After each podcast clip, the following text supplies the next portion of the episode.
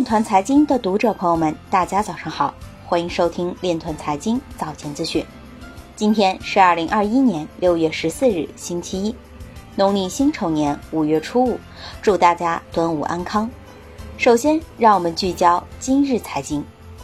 萨尔瓦多居民对比特币成为法定货币的看法存在分歧。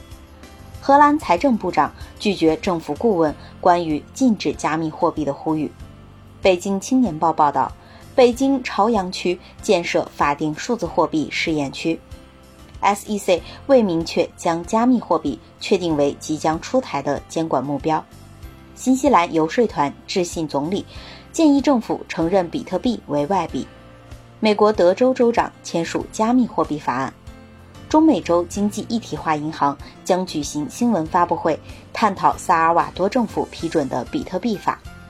英伟达首席执行官表示，以太坊将变得相当有价值。突尼斯经济部长表示，将修改法律，不能因为突尼斯经纪人购买比特币而将其关进监狱。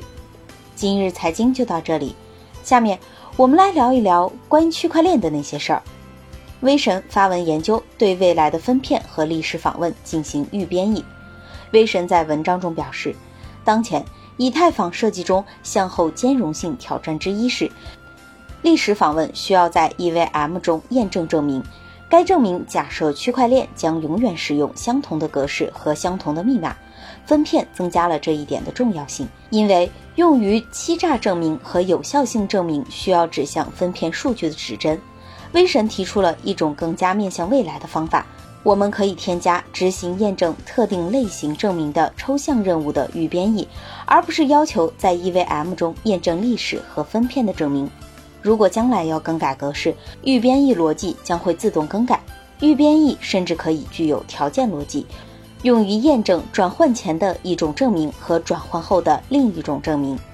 以上就是今天链团财经早间资讯的全部内容，感谢您的关注与支持，祝您生活愉快。我们明天再见。